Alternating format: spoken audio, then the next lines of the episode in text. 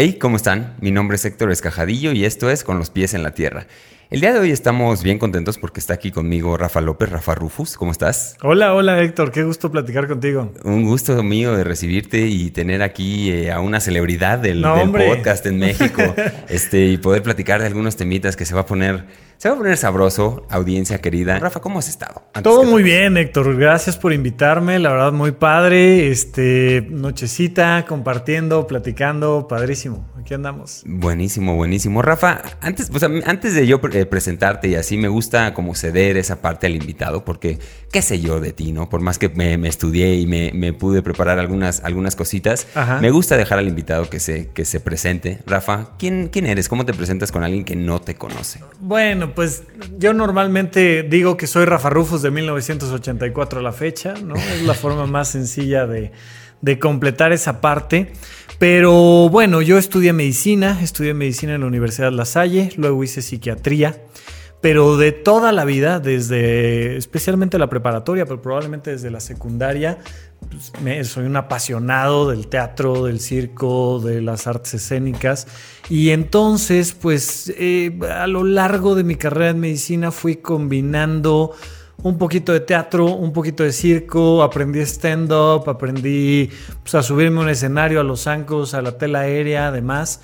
Y cuando termino psiquiatría, me da una, digo, siempre tuve ganas de hacer algo como lo que estoy haciendo hoy en día, pero ahí me dio ganas de decir, oye, ¿por qué allá afuera hay tantos gurús, coaches, este, guías, etcétera, etcétera, y no hay psiquiatras hablando de emociones, pensamientos, vida, decisiones, nada, ¿no? Ok. Entonces, había mucha crítica y mucha queja en torno a decir, no, es que, es que todos esos son charlatanes, es que todo esto es mala información. Y yo decía, pues, pero ¿y qué estás haciendo? O sea, estás ahí detrás de la bata, estás detrás del escritorio esperando a que algo pase y la gente llegue contigo asumiendo que tú eres quien tiene más información, información científica, tal.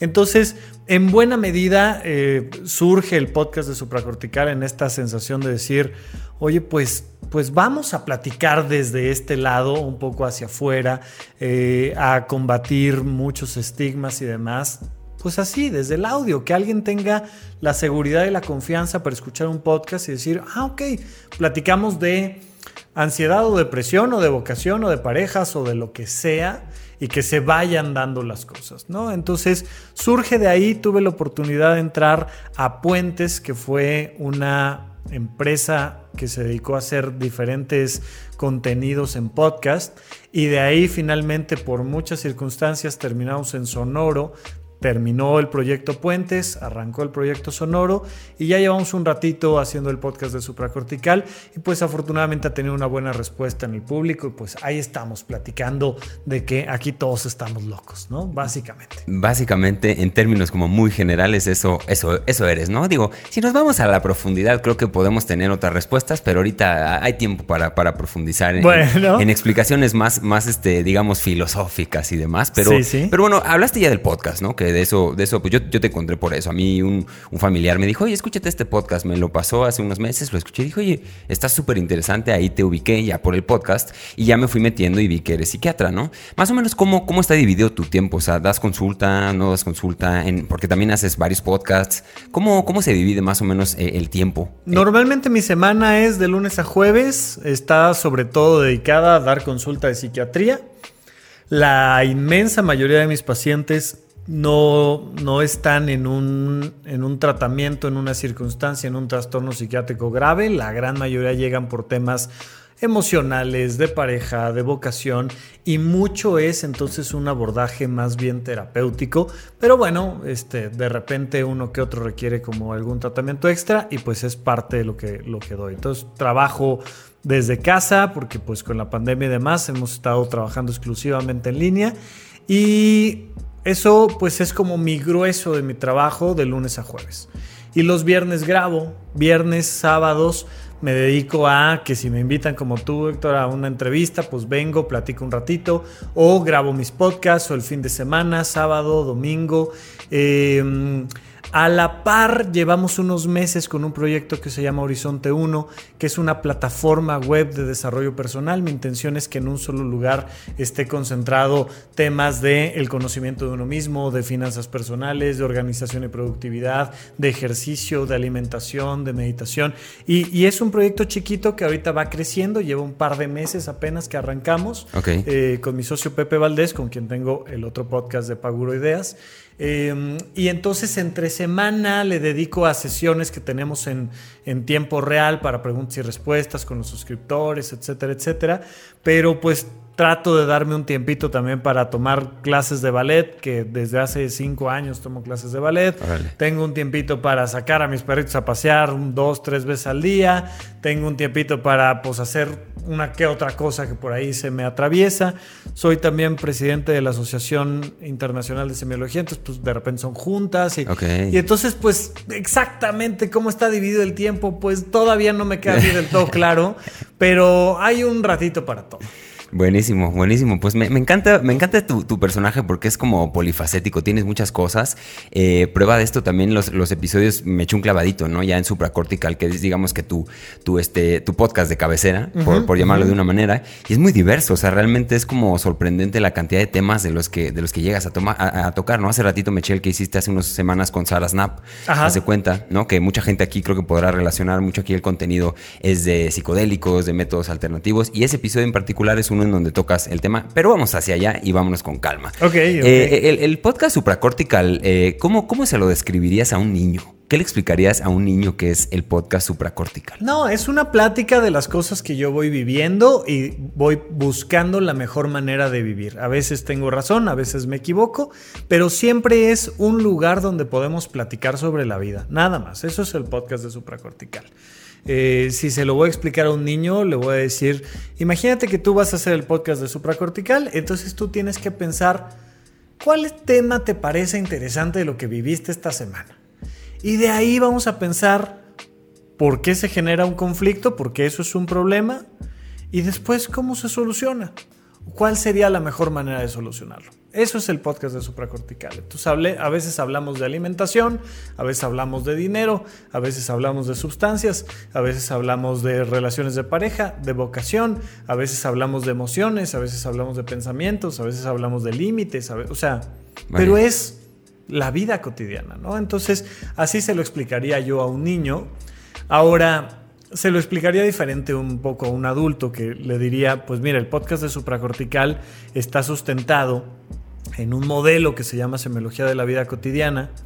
Es lo que ese modelo plantea de la vida cotidiana, más mi conocimiento en torno a la psiquiatría, más un poquito de filosofía, religión, eh, psicología, ¿no? Y de todo eso trato de tomar los temas que normalmente la gente me platica, me pregunta o lo que yo voy reflexionando y voy buscando cuál podría ser la, la mejor manera de entender eso para que una vez que lo entiendas, lo juegues diferente, ¿no? Pero sería ya en una explicación distinta. Ok. Oye, y si tú fueras, si tú fueras, eh, bueno, porque eres también, pero si fueras radio escucha y, tú estuvieras del otro lado de, de, supracortical, ¿por qué serías fan de tu podcast? ¿Qué, qué no, o no, lo escucharías? No, no, definitivamente no. O sea, eso clarísimo, yo no escucharía supracortical. ¿Para qué? No, no, no, no, no, no, no.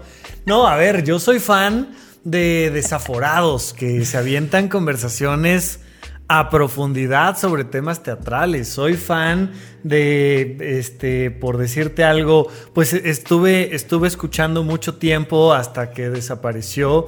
Estuve escuchando Dispara Margot Dispara porque me permitía saber un poquito de los chismes de la farándula, pero de la política, pero de la cultura. Soy fan de, otros podcasts, soy fan de los podcasts de Sonoro, por supuesto, de Cine Garage, de este Maldita Pobreza, que hablan de finanzas personales.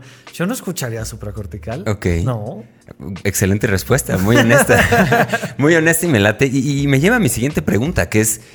¿Cuál es el punto? Porque creo que podemos, no sé si hablar de una, de una no una pandemia, ¿no? Pero es esto como muy contagiada a la gente de compartir conocimiento, digo, contenido de autoconocimiento, ¿no? Ok.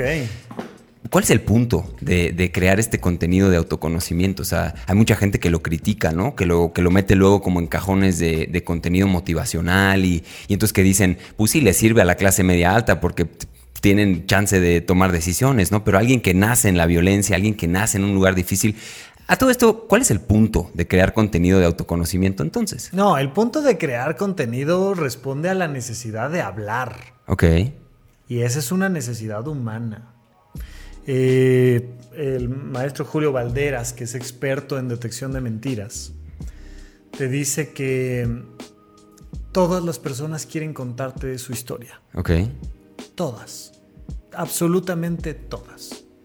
Entonces, una de las estrategias, por ejemplo, para hacer una entrevista cuando estás tratando de sacar la mayor información, es callarte. Vaya, así surgió el psicoanálisis. Entonces, te quedas callado y el otro empieza a hablar. dice, oye, este, no se te antoja este, que hagamos un tecito. Fíjate que a mí me gusta mucho el té porque mi abuelita preparaba un té muy bueno. Fíjate que mi abuelita le ponía unas ramitas de no sé qué y le ponía tantita canela. A mí la verdad es que la canela no me encanta. Y se arranca, o sea, si tú te quedas callado, la gente se arranca, ¿no? Y, y lo vemos en salones de clase y lo vemos en el estadio y lo vemos en... Hay dos personas juntas y una empieza a hablar. Qué calor, ¿no? No, pues sí, fíjate que no. Lo que estamos haciendo ahora es que le estamos poniendo micrófonos a esto.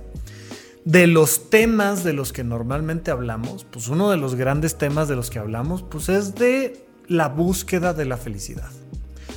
Todos los seres humanos estamos en búsqueda de la felicidad, absolutamente todos.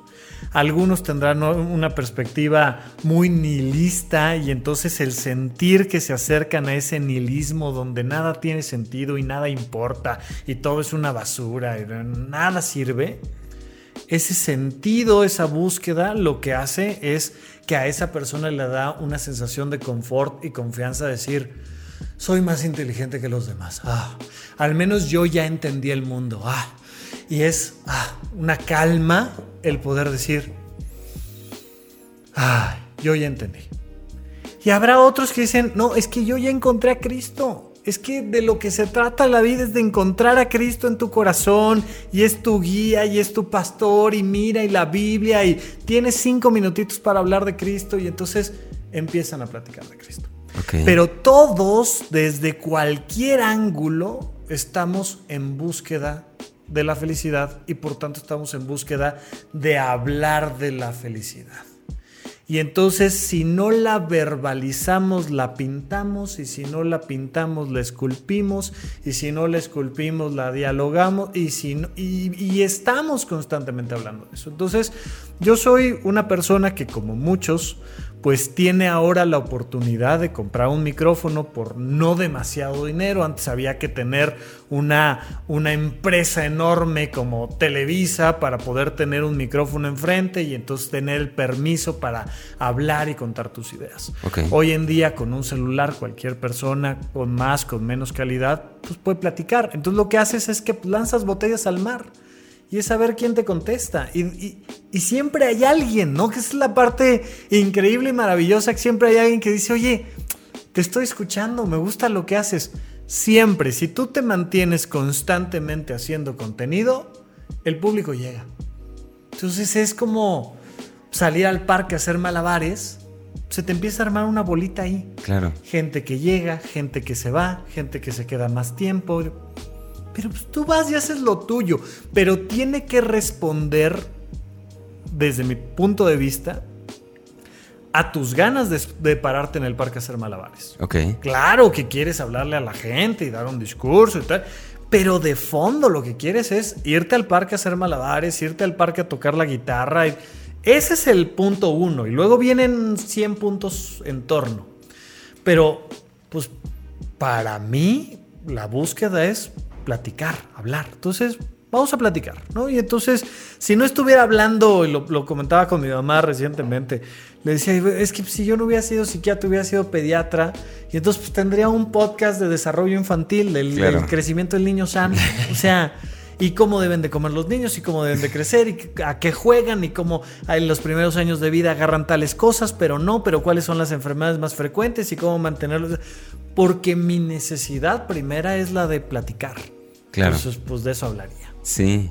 Me encanta, me encanta tu honestidad porque es, como muy, muy claro, ¿no? O sea, decir, mira, si, si todos necesitamos la medicina de la comunicación y yo soy un humano y también la necesito, pues de eso va mi podcast, yo ni siquiera lo escucharía, ¿no? Y, y, ese ejercicio de expresarse, yo también aquí lo hago y lo comparto de qué es eso, o sea, es más un espacio en donde yo puedo escuchar, digo, hablar y ser escuchado, que también eso está padre, porque puedes hablar todo el día en tu casa solo, ¿no? Pero ya cuando hay ese feedback, ya hay una comunicación, ¿no? Y yo te pregunto, Héctor, ¿tú en tu tiempo libre escuchas tu podcast?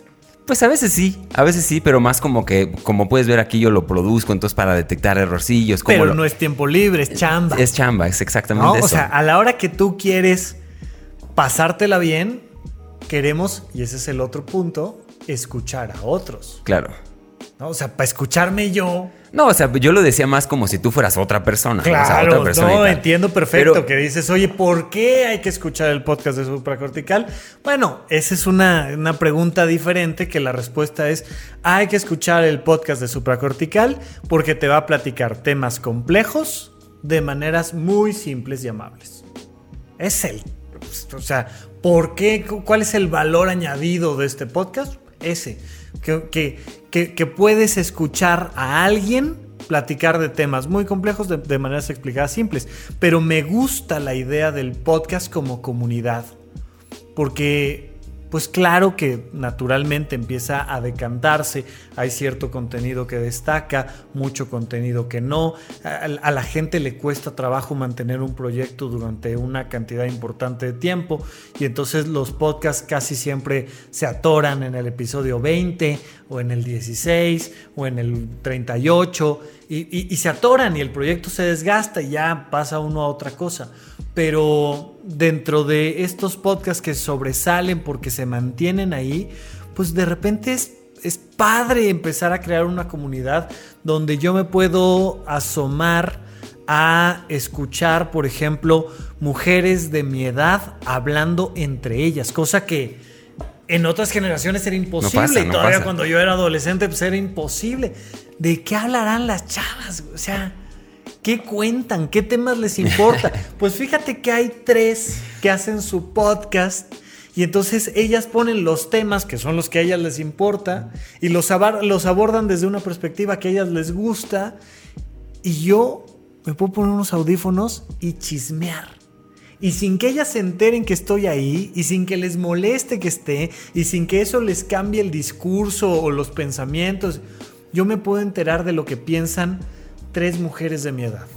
O me puedo enterar de lo que piensa una mujer de 60 años o un grupo de teatreros o me puedo enterar de, ¿no? Y ahora que hubo todo un boom de nuevo con el tema del lenguaje inclusivo, ¿qué piensan unos del lenguaje inclusivo? ¿Qué piensan otros? Y a mí me gusta mucho ese ejercicio porque la comunicación empieza escuchando. Y entonces escuchas. Y el problema que tenemos cuando platicamos con alguien así en el uno a uno es que no han pasado 10 segundos cuando el otro ya te está diciendo lo que debes de pensar, lo que debes de sentir y lo que debes de hacer. Y no te escuchan. Y lo lindo del tema del podcast, tanto de un lado del micrófono como del otro, es que sí hay esa oportunidad para escuchar, para dejarse escuchar, para dejarse hablar y expresar o para escuchar a alguien más. Y en ese sentido me encanta siempre explorar nuevos contenidos que no se parecen al mío, que no hablan de lo que hablo yo, que no hablan de los temas que me interesan, sino que hablan de los temas que a ellos les interesan. Claro. Oye, Rafa, y, esto es algo que te escuché decir en uno de tus, de tus podcasts por ahí. Digo, tienes demasiado contenido. Dudo que te acuerdes exactamente de todo lo que has dicho. Me acuerdo de bastante. no me acuerdo en cuál, porque luego me preguntan, oye, Rafa, ¿en cuál hiciste el comentario de ética para madre? No, pues no, me acuerdo, perdóname, no me acuerdo, pero, pero llevamos 286, casi 290 episodios. Este, y más o menos me acuerdo de lo que he dicho. Lo que, lo que escuché y me llamó mucho la atención es desde tu perspectiva como, como psiquiatra, ¿por qué sí del lado de la escucha? Porque a mí del lado del que lo crea creo que es, es, muy claro que es un ejercicio terapéutico, ¿no? O sea, bajar ideas y comunicarlas, verbalizarlas ya es suficiente terapia, ¿no? Pero del otro lado de la, del micrófono, quien escucha, ¿por qué escuchar podcast es algo terapéutico o no? ¿Qué piensas en eso? Porque somos un simio simbólico, somos un simio que está directamente relacionado con el lenguaje. Entonces, en la medida en la que hablamos o en la medida en la que escuchamos, resolvemos nuestros propios conflictos emocionales. Es la base misma de la terapia, ¿no? O sea, le pagas a alguien para sentarte a hablar. Y entonces, pues el psicoanálisis tenía esta, este tema de usted venga y platique solo. Yo aquí lo oigo. y entonces le pagas a alguien, pues para, ¿no? Pues fíjate que una vez mi papá me hizo, cómo sufrí aquella ocasión, y te vas diciendo, ay, me siento más ligero, me siento mejor. El mundo del podcast pues tiene su antecedente en la radio y la radio que no solo informa, que también, que también acompaña, que también resuelve, que también conflictúa, que también genera movimientos sociales, ¿no? Pero pero si una canción puede hacer un cambio de época, pues hoy en día tenemos este otro canal de distribución de esta información que es el podcast, donde tú puedes, o sea, a la hora que, ¿no? Ya sabes que al final de año la plataforma te dice, estos son tus podcasts más escuchados. Sí. Pues tú tienes un espejo ahí donde ves cuáles son los temas que te interesan. Claro tienes ahí un espejo de tu escala de valores, tienes un espejo de un montón de cosas. Entonces, el podcast simplemente por escucharlo te ayuda a acomodar ideas, emociones, decisiones. El podcast por hacerlo también, pero, pero da esa oportunidad de, de, ir dialogando y platicando. Y entonces, pues frecuentemente llega un mensaje de, ay, Rafa, este comentario que hiciste me ayudó muchísimo yo digo, ¿de verdad? O sea, yo cuando lo dije, yo no estaba pensando que eso fuera a servirle de nada a nadie. O sea, yo no me siento a decir, es que esto le va a cambiar la vida a alguien. Platico. Pero son estos símbolos que aviento que alguien de repente agarra y dice, esto a mí me sirve. Ok. Y entonces, ¡wow! Me han dicho muchas veces, tu mejor episodio es tal el 123 o el 85 o el 34.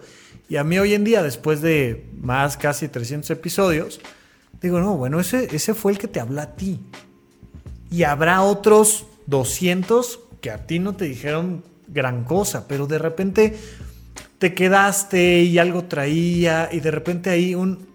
No, alguien me dijo, por ejemplo, estaba platicando el otro día en una entrevista como esta, estaba platicando de que nuestro cerebro, nuestra mente, no está diseñada para almacenar información. Está diseñada para tomar decisiones, ¿no? Porque en la educación tradicional valoramos mucho este tema de memorizar. Te tienes que saber los lagos del planeta Tierra, te tienes que saber los ríos, las capitales, te tienes que saber la tabla del 8 y te tienes que saber y hay que memorizar, memorizar, memorizar y pareciera que que estamos diseñados para eso, ¿no? Y que entonces esta crítica de no, y ahora ya no nos aprendemos ni los números telefónicos de nadie. No, pues porque a ver, apréndete todos los números telefónicos que están hoy en día en tu agenda, ¿para qué? Claro.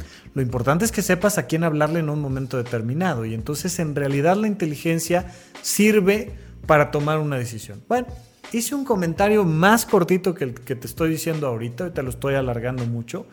Pero lo dejé así a la pasada, ¿no? Pues, realmente nuestra mente no está diseñada para almacenar información, está diseñada para tomar decisiones. Y alguien me dijo, o sea, me cambió la perspectiva del mundo. O sea, dije, claro. Y, y, para alguien, por quien es, por donde está, por su educación, por su todo, ¡pah!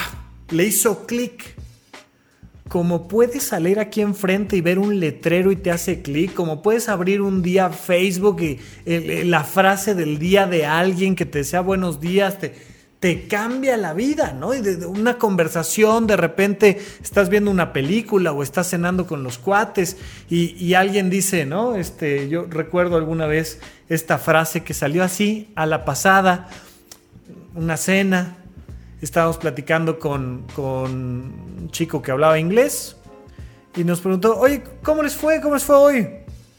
ah, fue un día regular.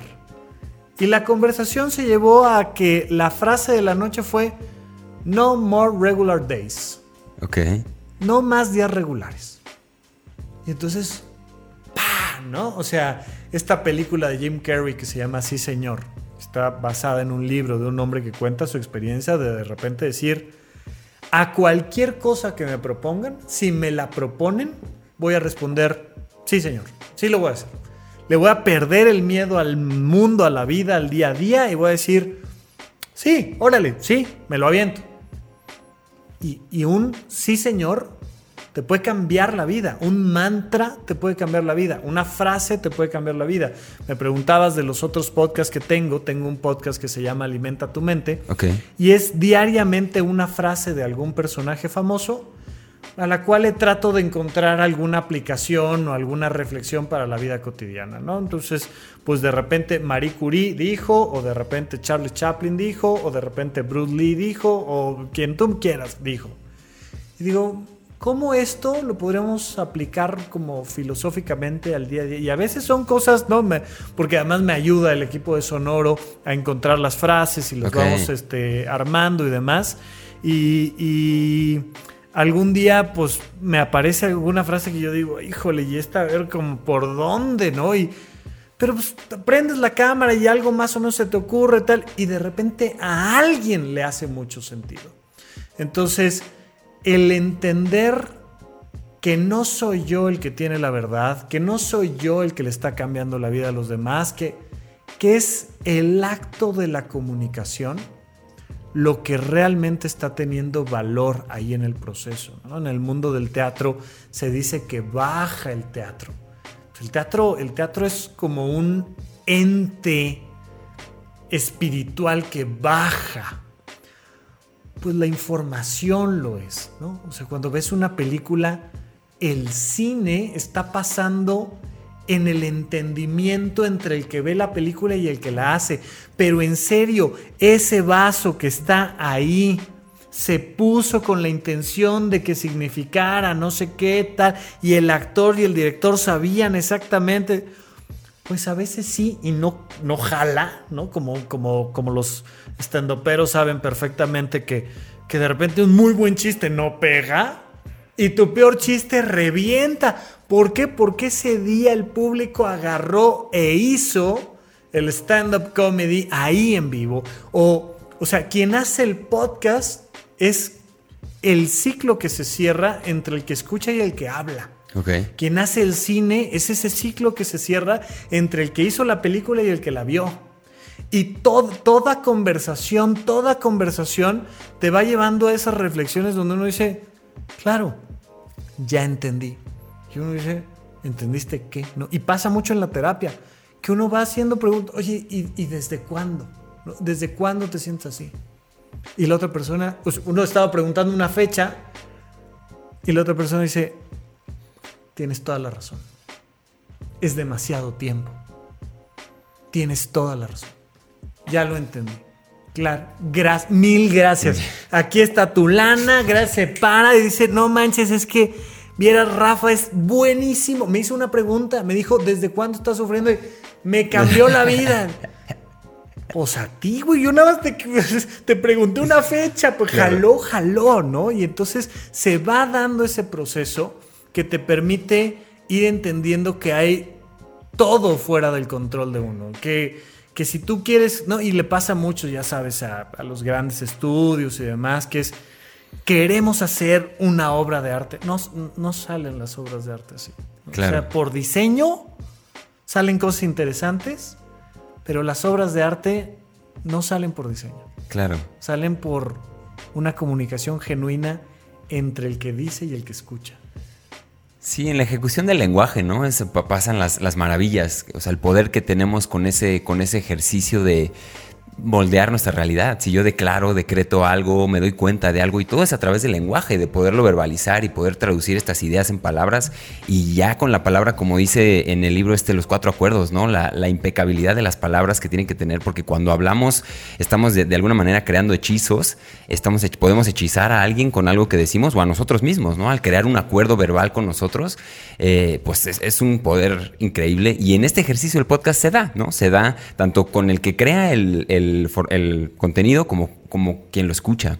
Ahora, me voy a ir hacia un tema, eh, porque el, nombre también supracortical, si, si entendí bien, es un poquito, va, hacia este tema de que hay algo más allá de la corteza, ¿no? Digamos que la corteza es esa parte del cerebro encargada de como la parte más racional, más eh, inteligente, digamos, del ser humano, pero el podcast se llama supracortical, o sea, algo más allá. ¿Qué hay más allá de la corteza cerebral, mi estimado Rafa? Pues de eso estamos platicando, ¿no? Es justo de lo que estamos platicando. Es, es ¿qué hay más allá de la corteza cerebral? El teatro, la literatura, las artes en general, la ciencia, la filosofía, la religión, el amor, el odio.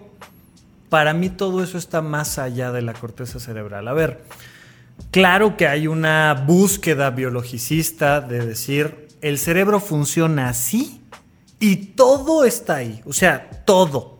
El amor está en las neuronas, el odio está en las neuronas, el arte está en las neuronas, Dios y la religión y todo está en las neuronas. Y yo digo, bueno, sí, o sea, tú puedes explicar cómo está compuesto químicamente un libro del Quijote. Y cada fragmento de tinta, cada parte del papel, lo puedes explicar químicamente. Pero el Quijote se explica químicamente. Entonces, hay un algo que al menos para entenderlo requiere una interfaz, ¿no? Entonces, una computadora, eh, eh, digo, yo sé que va evolucionando esto del lenguaje computacional de manera impresionante, pero partamos del código binario, ¿no? Este lenguaje binario de ceros y unos. Pues una computadora son ceros y unos y un montón de metal. Pero necesitamos una interfase para platicar con la computadora. Entonces te ponen un escritorio que tiene iconitos donde tú mueves otro pedacito de metal y le picas al iconito y entonces te abre otra imagen que contiene otras cosas. Y entonces tú estás platicando con la computadora a través de una interfaz que te permite no estar hablando en ceros y unos, sino estar hablando en algo más. Entonces, el cerebro requiere esta interfaz para que entendamos la vida cotidiana o la vida cotidiana requiere esta interfaz para que entendamos cómo funciona el cerebro. Entonces, si yo te digo, ah, pues es que la dopamina subió, pues, pues habrá subido, no habrá subido, pero el amor es otra cosa. O la ternura es otra cosa. O la decepción es otra cosa. Y entonces, para entender las emociones, necesitamos esta interfaz supracortical, por hacer referencia al nombre del podcast, pero necesitamos entenderlo de otra manera. Entonces, cuando, cuando cuando entiendes que no puedes explicar, que literalmente no puedes explicar la vida humana de manera neurofisiológica o neuroanatómica, pues entonces requieres de algo más. No sabemos si Dios inventó al hombre o, Dios, o el hombre inventó a Dios, pero lo que sí sabemos es que una persona que tiene una buena perspectiva religiosa tiene una mejor calidad de vida que una que no a veces para hacer ejercicio te pones un reloj inteligente que tiene un circulito que te dice, ya casi acabas de hacer ejercicio. ¿Lo necesitas? ¿Eso te va a cambiar la salud? No. Pero es una manera en la que tú puedes entender cómo va tu salud. Es, es un algo que te permite jugar diferente, ¿no? Y entonces por eso existen los años, o por eso existe la justicia, o por eso existen las festividades, o por eso existen los bailes y los rituales, o los funerales, o porque necesitamos de esta interfaz para que el cerebro funcione adecuadamente. Pero llega un punto donde entonces uno se pregunta si si la computadora es la interfaz o la computadora es lo que está debajo o todo junto o no. Este, eh, está este, este libro de, de The Eye of Mind, se llama. Eh, estoy tratando de acordarme del autor, el mismo de Godel Bach. Pónganlo por ahí en los comentarios. Pero bueno, entonces, The Eye of Mind, donde te dice, bueno, vamos a jugar mentalmente. O sea, ¿qué pasa si un pedazo de tu cerebro puede ser sustituido con aparatos electrónicos? ¿Sigue siendo tú o no? O imagínate que vamos un paso más allá y pudiéramos partir y mantener vivo tu cerebro y que se esté interconectando pero que esté partido en 100 pedazos distintos y lo mandamos cada pedazo a un país diferente, ¿dónde estás tú? ¿Quién eres tú? ¿No? Y entonces este tipo de preguntas filosóficas que nos lleva a cuestionarnos muchas cosas sobre nuestro ser. Entonces, eh, eh, recientemente volví a ver esta película de, de Hair, donde una especie de, de, de Siri, un asistente electrónico de voz, empieza a describirse desde una vida meramente mental. Sí. Y hay un punto donde dice, ¿sabes qué? Que otros iguales que yo nos vamos a ir a vivir a otro lado porque lo de usted está muy complicadito y nos vamos a hacer nuestra propia interfase y nos vamos a vivir a otra dimensión. Entonces, nos permite jugar con muchas cosas, ¿no? Nos permite tratar de entender a fondo eh, el tema de nuestra vida desde otro significado. Ok. Oye, y en este, en este ejercicio de, definirse a uno mismo, ¿no? O sea, digamos que es, que es una tarea, digamos, de, que dura toda la vida. Quizá nunca terminas de, definirte quién eres y todo el tiempo estás cambiando y hay este... Por eso es tan complejo, ¿no? O sea, no somos seres estáticos que ya no nos movemos y por más que nos autoconozcamos, pues cambia, ¿no? Entonces, si no mantenemos eso como un hábito de estarnos echando el clavado para adentro, te escuchaba hablar del tercer ojo, ¿no? Que el tercer ojo justamente es ese ojo que, nos hace ver hacia adentro. Eso es muy interesante. Sí. Este... Pero ¿cómo entrarle? O sea, hay muchos chavitos que a mí me escriben, por ejemplo. O sea, oye, quiero, quiero profundizar en, la disciplina de entender quién soy yo.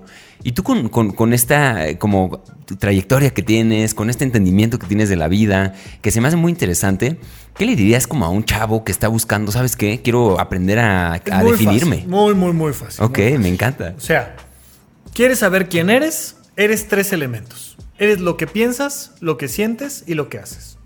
Eso es todo. No hay, no hay más. No eres otra cosa. Todo lo que eres es tus pensamientos, tus emociones y tus decisiones. Se acabó. ¿Quieres saber quién eres? Pregúntate qué piensas. Oye, Rafa, ¿qué pienso de qué? De todo. ¿Qué piensas de la política? ¿Qué piensas de la economía? ¿Qué piensas de tu salud? ¿Qué piensas de tu ritmo de sueño? ¿Qué piensas de que tu mamá se va a ir de la casa? ¿Qué, piensas? Entonces, entras a ver qué piensas. Oye, ¿y qué sientes?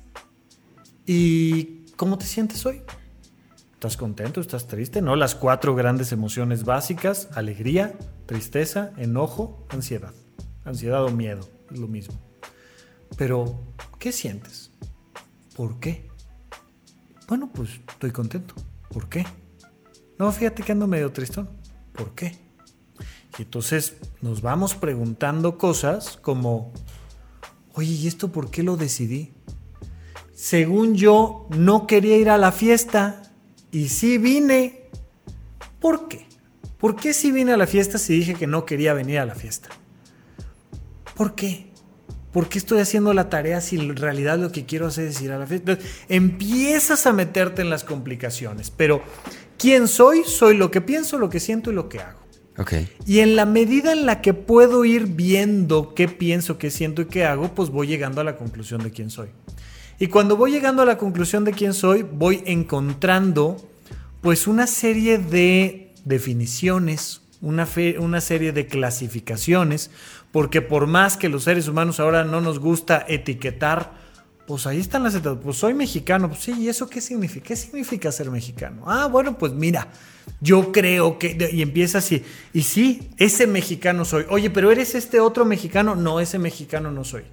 Y, soy de esta generación. Y pienso de esta manera. Y considero que la economía es así. Y, y entonces volteamos hacia adentro a preguntarnos ¿quién soy? Y nos estamos contestando todo el tiempo. Y literalmente muchas veces decimos, soy un imbécil, ¿Cómo, se me ocurre? Es que, ¿en qué estoy pensando? Y entonces ya me estoy diciendo quién soy. O puedo decir, wow, esta, esta sí me salió genial, hoy soy un crack. Y, y me voy diciendo este autoconcepto que va cambiando todo el tiempo, todo el tiempo, todo el tiempo. Mientras más platico conmigo, más me voy conociendo. Si es lógico, vamos a pensar que no me quiero conocer yo a mí, quiero conocer a alguien más. Oye, quiero que conozcas a Juan Antonio. Pues platiquemos con Juan Antonio. ¿Cómo estás?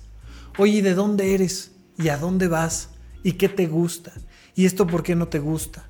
¿Y has viajado y te gustaría ir? Y entonces de repente digo, no, hombre, pues es mi mejor amigo, lo conozco toda la vida. Sé perfectamente quién es. Conozco sus miedos, conozco sus preocupaciones, conozco sus intenciones, conozco sus anhelos, conozco, su historia con sus parejas, conozco lo que ha explorado, lo que no. Lo conozco muy bien. Oye, ¿y tú quién eres? No, esa es la gran pregunta filosófica de toda la vida. No, no sé quién soy. Pues platica contigo. Y claro que no vas a conocer a Juan Antonio a la perfección nunca. Porque cada día va siendo alguien más y por eso le preguntas, ¿qué onda? ¿Cómo te fue en el estadio? Porque quieres seguirlo conociendo. Claro. Pero pues, aquí es voltear la conversación hacia acá y decir, y quién soy, y de dónde vengo, y qué pienso, y qué me gusta, y qué he vivido, y por qué tomo estas decisiones, y por qué esto que me lastima no lo he cambiado, y lo puedo cambiar, cómo lo puedo cambiar, hacia dónde, y, y voy tomando esas decisiones que me van permitiendo decir, sí, sé quién soy, ¿no? O sea, pues, habrá cosas que quiero seguir explorando de mí, claro. no me he cansado de conocerme, pero sí sé quién soy. Y entonces el saber quién eres te dota de, de una gran ventaja que muchos no tienen. Porque de repente alguien llega y te dice que eres alguien que no eres. Y te lo tomas en serio. Y se lo crees. Y te duele muchísimo. Esto me lo entenderás perfecto cuando platicamos, por ejemplo, de gente que está en la primaria, en los primeros años de primaria. Y entonces eh, te dicen, ah, eres una niña, ¿Por qué? Porque tu libreta trae un sticker rosa.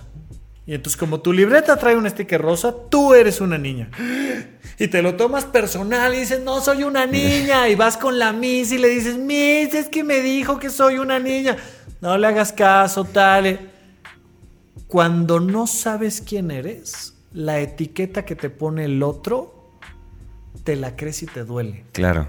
Y entonces puedes estar platicando con tu papá y diciéndote, a mí se me hace que es un fracaso. Puedes estar platicando con tu jefe y decir, no, hombre, es que tú deberías de ser director. ¿no? y, empieza, empieza todo este grupo de personas con el que nos relacionamos a decirnos quiénes somos, a crear estos condicionamientos socioculturales que, que nos van afectando.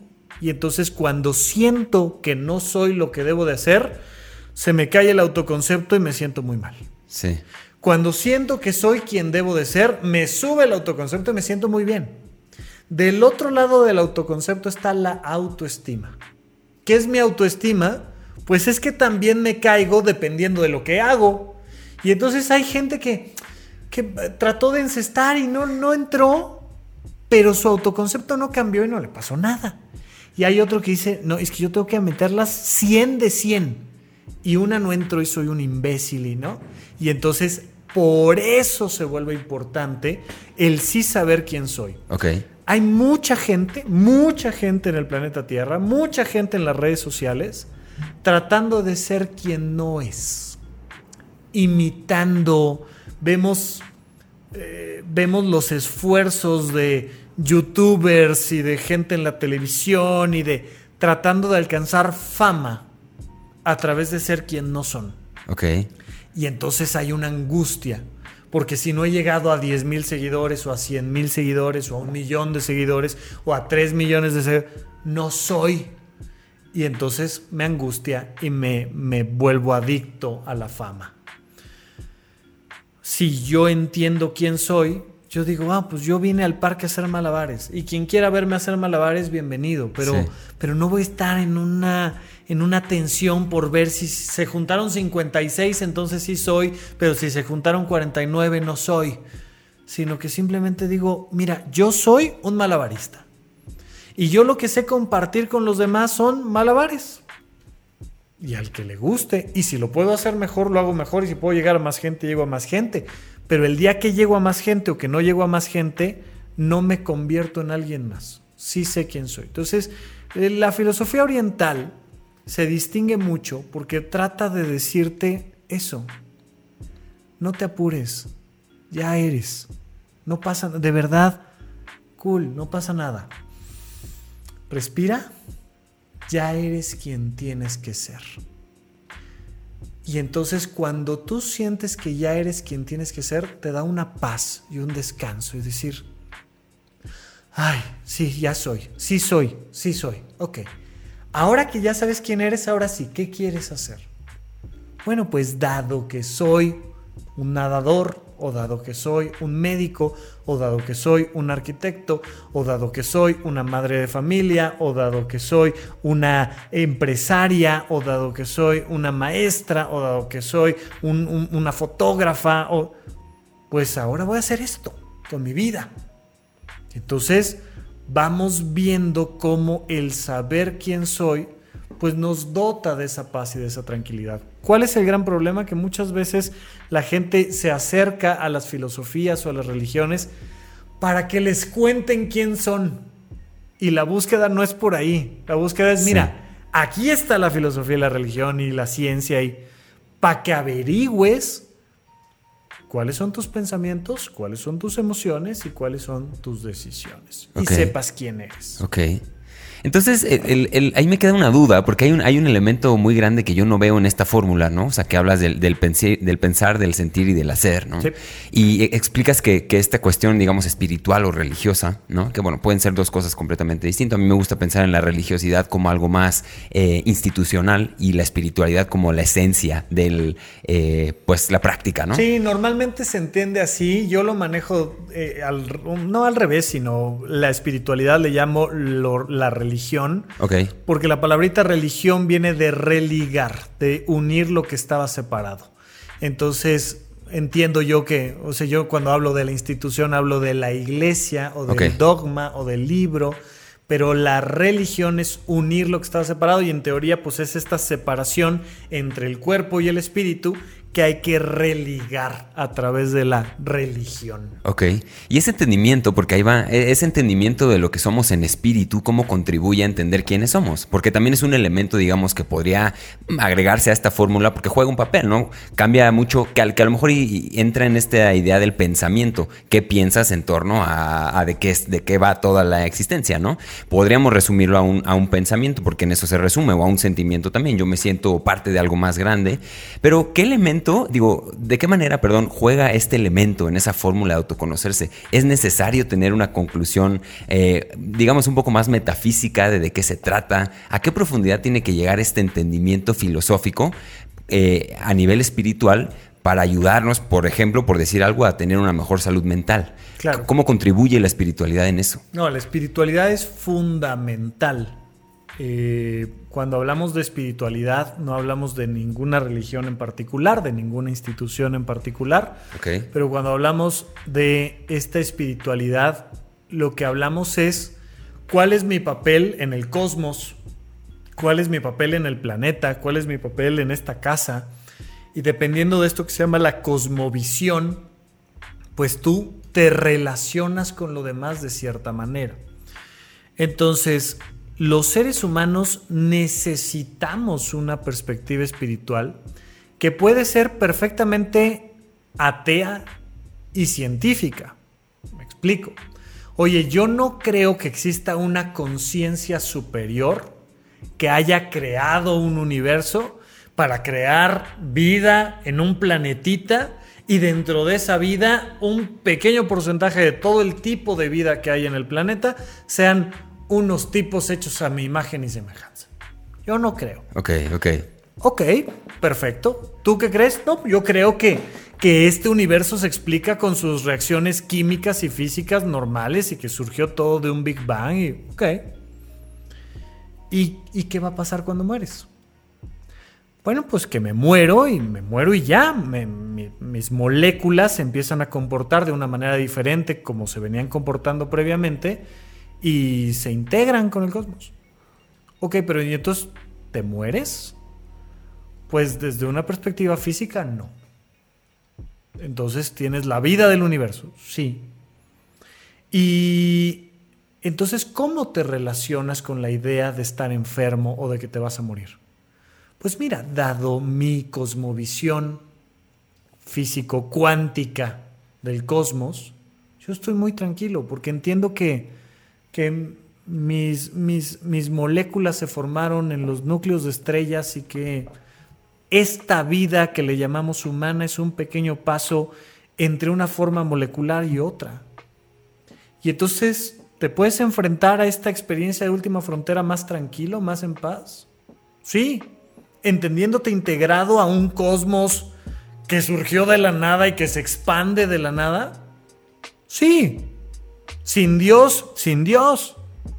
Ok, entonces te puedes morir con tranquilidad. Sí, maravilloso. Tienes una visión religiosa que te ayuda a enfrentarte al momento de la muerte. Y si ya tienes esa visión, pues entonces te ayuda a preguntarte, bueno, y mientras estoy en esta forma molecular, ¿qué? No, pues fíjate que de lo que se trata es, y, y le vas encontrando la lógica y el sentido a cualquier cosmovisión. No, yo creo que hay un señor de barbas blancas, de bata, arriba en una nube, volteando hacia abajo, viendo a ver si me porto bien o me porto mal. Ok, ¿y entonces cómo te quieres portar?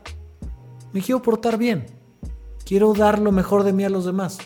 Porque un día me voy a morir y voy a llegar a unas puertas en el cielo que se van a abrir y que me van a, me van a sacar el expediente, güey, y me van a decir, oye, pues aquí está cómo te portaste, brother. Claro. Y sabes que mientras más sigo los diez mandamientos o mientras más este, rezo mis oraciones frente al muro de los lamentos, o, yo vivo cada día más en paz. Brother, dale. O sea, entonces ese espíritu, esa espiritualidad es fundamental en nuestra calidad de vida, se ha estudiado estadísticamente, lo sabemos, es muy importante el acompañamiento espiritual en muchos momentos de nuestra existencia, pero pero además quiero llevarlo a un punto donde entendamos que hay algo que nos anima, ¿no? Nuestra alma es lo que nos anima. Sabemos que somos como dibujos animados, que no somos un ser estático, que hay algo que nos mueve que hay algo que nos mueve a pensar, que hay algo que nos mueve a sentir y que hay algo que nos mueve a hacer. Y que entonces en esta animación nos, nos, proyectamos en estos tres elementos que te digo. Entonces, ¿cómo piensas, cómo sientes y cómo actúas? Pues es una proyección de tu alma. Es es la energía expresándose, ¿no? Entonces cuando tú conectas una computadora a la corriente eléctrica, esa corriente eléctrica hace que se proyecten imágenes en la pantalla y hace que la computadora tome decisiones, resuelva problemas, haga cosas que le estás pidiendo y entonces vemos la proyección de la energía que está entrando. A la hora que se le acaba la energía a la computadora, pues deja de haber proyección. Entonces en esta vida, pues, ¿qué es propiamente la vida? O sea, ¿por qué hay, por qué hay seres vivos y seres que no están vivos? Pues mira, quién sabe, pero esa energía nos lleva a pensar, a sentir y a hacer, ¿no? Entonces, el espíritu informa estos tres elementos. Porque mucha gente lo ve como que hay algo adentro de mí que tengo que meterme a buscar. O sea, imagínate como el concepto. Yo me meto a buscar adentro de mí mi espíritu, que es un elemento de mi vida. Y por un lado pago impuestos y por otro lado está mi espíritu. Entonces, no, no, no, espérame, tu espíritu paga impuestos. O sea, es muy diferente entender que mi espíritu conforma, informa y expresa su espiritualidad a través de mis pensamientos, emociones y acciones. Entonces, ¿quién soy? Pues soy eso. Y a la hora que conozco esos tres elementos, entonces conozco mi espíritu. ¿Cómo más podría yo conocer mi espíritu si no sintiendo? ¿Cómo más podría yo conocer mi espíritu si no pensando? ¿Cómo más podría yo conocer mi espíritu si no actuando? En la medida en la que actúo, siento, pienso, digo, ah, ya vi el tamaño de mi espíritu, ya vi la calidad de mi espíritu, ya vi si tengo espíritu o no tengo espíritu. Entonces, pero al final de cuentas, la palabrita espíritu, insisto, se vuelve una interfaz, se vuelve la historia que tú te quieres contar. Y no necesitamos, que este es el gran debate, o sea, ¿Dios existe o no existe? Pues claro que existe, existe en un concepto de Dios pero no hay un solo Dios. Y esta búsqueda que han tenido muchas instituciones de decirnos, nosotros ya platicamos con Dios. ya nos contactó. Hablamos con él, tuvimos una junta, ¿no? Este, platicamos ahí, estuvo muy interesante, nos dijo cosas y nos pidió que te enseñáramos quién es Dios. Y ahí te va, esto es Dios, plas. Y uno dice, pues pues mira que trae cosas interesantes que me gustan tu propuesta, pero otras no me cuadran tanto. ¿no? Y entonces el gran error es tratar de unificar a Dios en lo estático, cuando la búsqueda tendría que ser unificar a Dios en lo diverso. Entonces entender que si Dios está en todas partes, pues todos tenemos nuestra propia percepción de Dios, ¿no? De Dios, de la diosa, de la naturaleza, del cosmos, de, llámale como quieras, precisamente en esa diversidad estamos. Entonces, ¿cuál es tu Dios? Y una de las maneras en las que quiero conocerte es que me platiques cómo es tu Dios. Y yo te cuento cómo es mi Dios. Y mi Dios va a estar cargado de mi historia, de mis miedos, de mis, de, mis deseos, de, de las cosas que más me interesan. Y tu Dios estará cargado de otras cosas. Imagínate ponerme a pelear contigo porque no ves a Dios como lo veo yo. No, bueno, o sea, no llegamos absolutamente a ningún lugar. Claro. Se necesita la visión religiosa que puede ser estrictamente científica y completamente atea pero se necesita esa visión para la calidad de nuestra vida. Es parte de quien somos. Ok. Pues gran, gran respuesta nos acabas de regalar, Rafa, para, para entender un poquito tu visión también. Me imagino que en los ejemplos que diste cargaste también un poquito lo que tú crees. Ya no profundizaré más ahí porque es algo muy personal. No nos da tiempo. Sí, no nos da tiempo incluso. pero, pero me voy a ir a esta otra pregunta que es un, es un, es un concepto, ¿no? Tal como el de Dios, pues eh, que es un concepto que cada quien puede tener. Hay otro que a mí me ocasiona mucha, mucha intriga, ¿no? Y es este concepto en todo este mundo del autoconocimiento, del contenido, de lo que tú me digas, el despertar de conciencia, Rafa?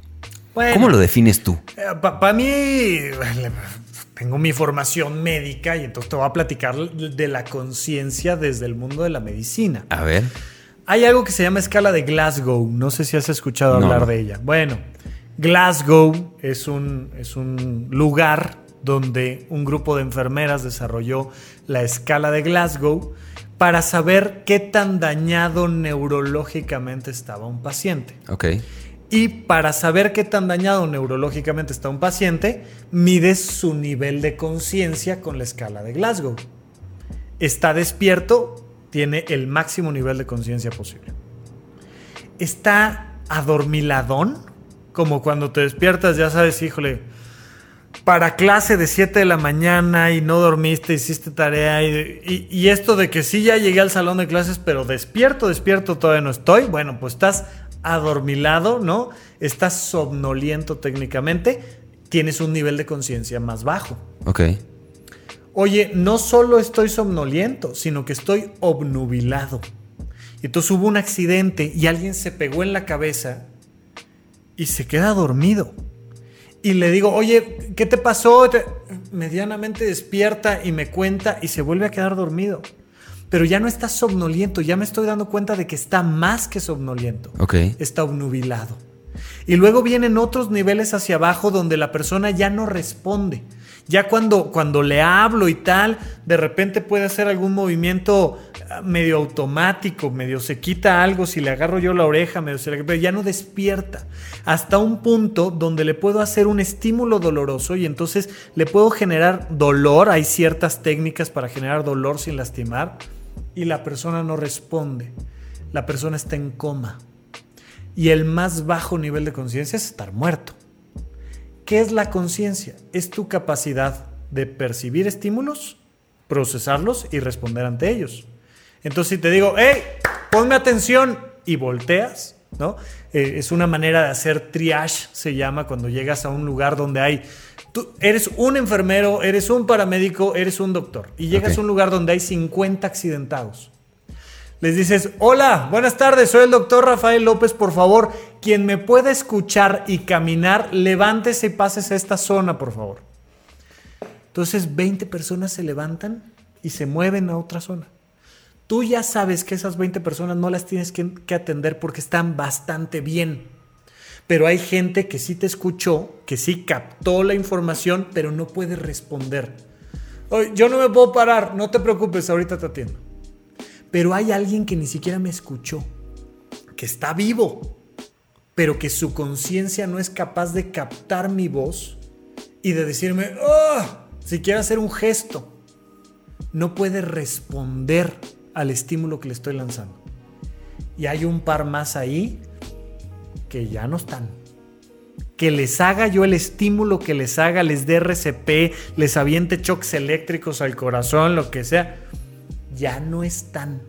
Ya no están percibiendo estímulos, procesando estímulos y respondiendo a esos estímulos nos podemos ir para el otro lado. A mayor capacidad de percibir, a mayor capacidad de procesar y a mayor capacidad de responder, tienes un más alto nivel de conciencia. Todos estamos despiertos. Estamos en una conferencia en inglés. Okay. Hay unos capaces de percibir ese idioma, procesarlo y responder ante ese idioma y hay otros que no. No todos traemos el mismo nivel de conciencia porque pues unos perciben unas cosas y otros ya no las alcanzan a percibir. Ok. Yo puedo elevar mi nivel de conciencia siendo más capaz de percibir mis pensamientos, mis emociones y mis decisiones. Un niño no. Un niño está enojado y está llorando está llorando. Y le digo, mi amor, ¿qué tienes? Eh, no sabe decirme qué tiene, nada más tiene una emoción ahí, pero no, sabe ni siquiera que tiene emociones. Eh, eh, y le regalo palabras, me acerco a él, me bajo a sus ojos y le regalo palabras. Le digo, oye, ¿estás enojado, mi amor? Sí, sí, estoy enojado. Ya le regalé la palabra y ahora él elevó su nivel de conciencia porque ya puede ver que está enojado. Tiene un mayor nivel de conciencia un adolescente que un niño, un adulto que un adolescente. Y en teoría, pues a lo largo de la vida, con la experiencia que vamos teniendo, deberíamos de ir elevando nuestro nivel de conciencia. Y entonces de repente, lo que percibo al comerme un bistec, pues ya no es lo mismo dependiendo de las experiencias que he tenido con animales y conferencias y podcasts y, que lo que percibía de comerme un bistec hace 10 años. Claro. Elevé mi nivel de conciencia y al elevar mi nivel de conciencia quiero relacionarme mejor con mi entorno. Y entonces entiendo diferente las plantas, pero entiendo diferente el cielo, pero entiendo diferente a mi pareja, pero entiendo diferente a mis mascotas, pero entiendo diferente a mis amigos, pero entiendo diferente a mis emociones. Y en, en la medida en la que yo me voy volviendo un experto en el manejo de este vehículo, como un piloto profesional, yo te doy a ti ahorita un auto Fórmula 1 y te pongo a, a competir con Checo Pérez. ¿A quién le irá mejor en esta pista de la vida? pues al que tiene más capacidad para percibir, procesar y responder ante los estímulos. Ok. Entonces, si tú vas elevando tu capacidad emocional, racional, motriz de responder ante el mundo, pues vas elevando tu nivel de conciencia. Y entonces te das cuenta de que la gente que más eleva su nivel de conciencia está más en paz, es más amable, es más servicial, está en ejercicio de su vocación, está relajada, e, está, está teniendo pláticas importantes. Y, y, lo puedes ver, o sea, puedes ver cómo por, por diferentes circunstancias socioculturales hay personas que viven de unas maneras y otras que viven de otras. Ok. Y dices, oye, ¿por qué estos sí ahorran y estos no? ¿Por qué estos sí, sí, hacen ejercicio y estos no? ¿Por qué? Y, empiezas a preguntarte por qué. Bueno, pues es por lo que son capaces de percibir, procesar y responder. Entonces, el nivel de conciencia no es otra cosa, la conciencia no es otra cosa más que tu capacidad de percibir, procesar y responder. Y en la medida en la que puedes elevar tu nivel de conciencia, te va mejor en la carrera de la vida.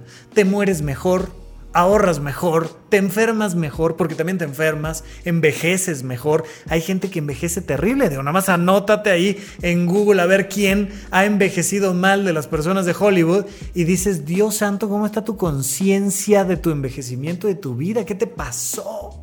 ¿No? Y ves la conciencia reflejada.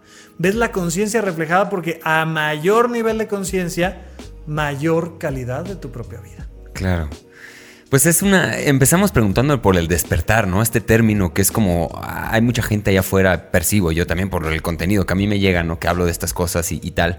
Eh, que hay como un switch, un switch en el que de repente se despierta la conciencia, ¿no? Porque el, hecho de despertar es así. Es que sabes qué pasa, que es un dimmer. Ok. No es un switch. De acuerdo. Y esto es súper importante. Es un dimmer infinito.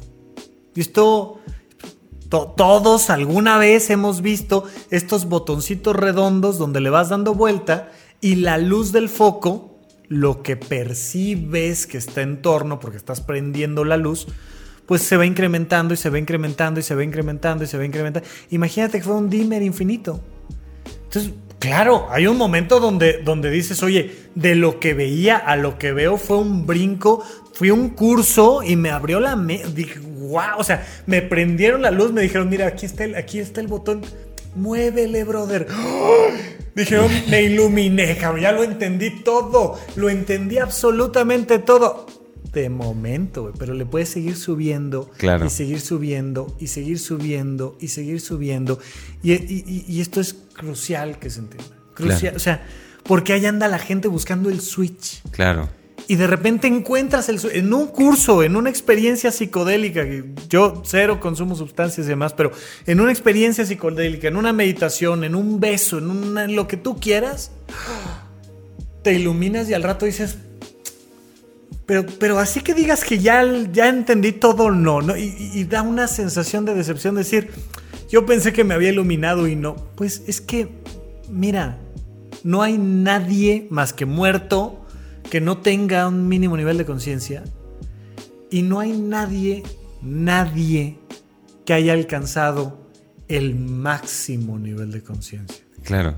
Nadie. Es un dimmer ahí. Pues unos vamos más para arriba, otros vamos más para abajo. Mm. No son competencias porque simplemente se trata de que tú sigas tanto como sea posible subiendo ese dimmer. Ahora, ese dimmer cada noche se apaga. Dice, ¿sabes qué? Ay, mañana platicamos del autoconcepto, güey. Ya me, voy a dormir. Muchas gracias. Y te jeteas y tu conciencia se va a somnoliento. Se va a jetón, se va dormido. No estás consciente de un montón de cosas. No entiendes el cosmos, el espíritu. No entiendes la filosofía y la religión y la ciencia. Y la, no entiendes. No. Tienes que despertar. Pero ya llegas más rápido. Ok. Entonces, tú ya vas en el número del dimmer 1273. De dormido a 1273 te lleva unos 20 minutos. Pero de 1273 a 1274 te cuelga. Sí. Pero ya el 1270 ya lo tienes bastante dominadito, ¿no? Y entonces es un juego donde todos los días hay que, órale, arráncate. Y hay días que andamos bastante obscuras. Y hay días que andamos bastante iluminaditos. Y hay días que estamos promedio. Pero es ese dimmer nuestra conciencia. Y creo que nos permite entenderlo mucho mejor a entender los dormidos y los despiertos, los iluminados que ya entendieron el cosmos y la vida, y los demás, porque entonces uno dice, oh, o sea, así como veo el mundo, yo no veo que haya nadie que esté... O sea, Aquí, ¿quién me dirías que sería el representante hoy en día de los despiertos? Del mundo despierto, ¿no? Claro, completamente. Hay, hay, eventos traumáticos, ¿no? Hay eventos catárticos también que son importantes. Una experiencia cercana a la muerte, pues naturalmente te hace valorar más la vida, este, una enfermedad, a incluso veces. a veces, pero bueno, estas cosas pasan, ¿no? y, digamos que ahí la gente puede ubicar el momento clave en donde hoy empecé a valorar lo que no antes no valoraba y eso puede ser por sí mismo como una especie de despertar. Pero coincido contigo que es una es simplemente un dimmer y hay eventos, hay eh, fortuna y hay cosas que pasan que nos marcan y hay cosas un poco menos relevantes, pero hablar de un switch, estoy de acuerdo completamente, no existe. Ahora, yéndonos ya como hacia la, recta, todavía me queda un ratito, Rafa, te voy a robar todavía un ratito, pero te quiero preguntar esta, ya como un poco entendiendo una lectura un poco más en un entorno social colectivo. Eh, y es un ejercicio, es una especie de ejercicio, tampoco espero ningún tipo de diagnóstico médico preciso, pero si la, si, la sociedad, por lo menos en México, si la sociedad fuera una persona, ¿de qué estaría enferma esta personita? De juventud. O sea, y, mira, es una de las grandes críticas que se le hace a la psiquiatría. Yo creo que podríamos platicar a fondo de esto porque realmente no funciona así, pero se, hay un sobrediagnóstico de déficit de atención en los niños. Ok. Ese sobrediagnóstico de déficit de atención en los niños se da porque normalmente quien hace el diagnóstico no es un profesional. Para el diagnóstico de déficit de atención, pues propiamente necesitas una evaluación de neuropsicología y de paidopsiquiatría en caso de un menor de edad. Entonces tienen que trabajar dos profesionales que son especialistas subespecialistas. Y entonces estos dos profesionales dicen, sí, este chico, esta chica tiene déficit de atención y requiere de un tratamiento farmacológico. En muchos lugares del planeta Tierra hay un sobrediagnóstico de este déficit de atención porque quien hace el diagnóstico es la maestra o el maestro o quien hace el diagnóstico es la mamá o el papá ¿no? y es a darle medicamentos al niño porque sí y entonces se le critica mucho a los psiquiatras porque no es que es que están este, envenenando a los niños que no tienen déficit de atención, que son niños, que quieren jugar, que quieren pintarse, que, que no quieren estar sentados en el salón de clases sin moverse, aprendiendo de matemáticas y de español y dónde va la coma. Necesitan moverse, no es que tengan déficit de atención. Es... Bueno, además hay niños con déficit de atención, pero ciertamente hay muchos que no.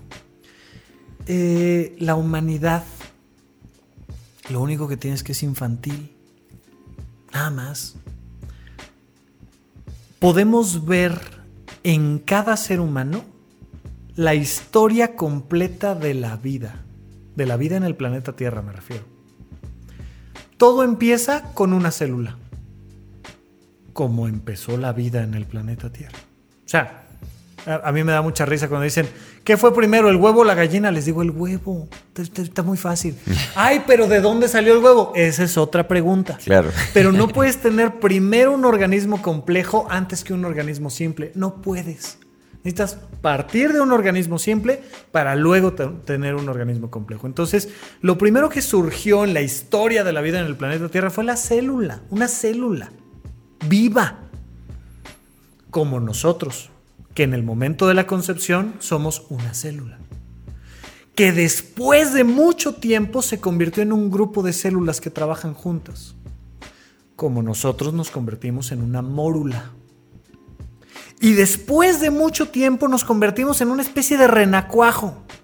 Asómate a ver cómo es un embrión y vas a ver que es un renacuajo. Y después de mucho tiempo nos convertimos en una especie de mamífero Asómate a ver cómo es un feto y vas a ver hay un mamífero. Y después de mucho tiempo surgió un simio. Asómate a las últimas partes del feto y vas a ver cómo hay un simio ahí. Y después le empezó a crecer el cráneo y el cerebro y empezó a tener otras capacidades. Asómate a ver cómo es un niño. Un niño es un cavernícola, güey. No sabe hablar, no sabe usar la rueda, no entiende de política, es un cavernícola. Y va pasando por la Inquisición el brother este, y va pasando por, y, va entendiendo la religión desde una perspectiva muy infantil de Dios y la nube y no sé qué y tal. Y, y conforme va pasando experiencias, experiencias, experiencias, experiencias, terminas con el non plus ultra de lo que tenemos hoy en día en la sociedad idealmente. Porque hay muchos que se van quedando en el camino, ese es el problema. Que hay muchos humanos que se van quedando en épocas cavernícolas, en épocas este, medievales, y, pero idealmente verías que va creciendo. Ok. Como humanidad nos comportamos como prepúberes ya sentimos que sabemos de economía. Ya sentimos que sabemos de religión. Ya sentimos que podemos usar la tecnología, ¿no? Y esta parte muy interesante de la adolescencia, donde ya eres un adulto en el cuerpo, pero eres un niño en la mente. Y dices, yo me voy a, me, voy a salir de la escuela y voy a hacer contenido en redes y, y me voy a comprar mi departamento en Nueva York. Ya los que hemos pasado por ahí, uno dice, sí, ándale, ándale, ¿no? Este, en, Monsters University tenían un laberinto donde tenían que, esconderse de los adolescentes y espantar a los niños. Y entonces salía un adolescente que decía, papá, pero es que yo lo amo, ¿no? Y entonces uno que ya ha pasado por ahí, uno dice, no tienes idea de lo que es el amor, lo que no es el amor. O sea, porque va uno viviendo experiencias. Bueno, la humanidad es muy infantil, muy infantil. Ok como humanidad. Hay algunos representantes de la humanidad que, que están un paso más allá y que... Pero como humanidad, las cosas de las que hablamos. O sea, nada más métete a redes a ver los temas. ¿Cuál dirías tú que son los temas importantes en redes sociales? Pues fútbol, exatlón y quién sabe qué, tres cosas que valen un pepino, ¿no? Incluyendo, o sea, hoy estamos discutiendo si hay que usar lenguaje inclusivo o no. Imagínate a una sociedad genuinamente adulta, adulta. Lo que diría del lenguaje inclusivo, habría discusión del lenguaje inclusivo. A, ver, por favor, o sea, ponte a platicar, pero, pero son, somos estos prepúberes que ya queremos usar palabritas evolucionadas como las que dicen los grandes y ya queremos decir groserías como los grandes y nos falta todavía mucho. El tema es que, que si la época de las cavernas fue nuestra, nuestra primera infancia, pues de aquí a que superamos la adolescencia hay un tramo largo todavía. Claro. Y, el grave problema de la adolescencia es que muy frecuentemente nos morimos, ¿no? Eh, entre los 12 años de edad y los 50 años de edad, un ser humano no debería de morirse. La gran mayoría de nosotros debería de estar vivo. La principal causa de muerte en jóvenes son contextos violentos relacionados con el alcohol. A veces en autos, a veces en bares, a veces en intoxicaciones. Pero nos matamos por imprudentes. Queremos, queremos beber a fondo y acelerar a fondo en el auto. Claro.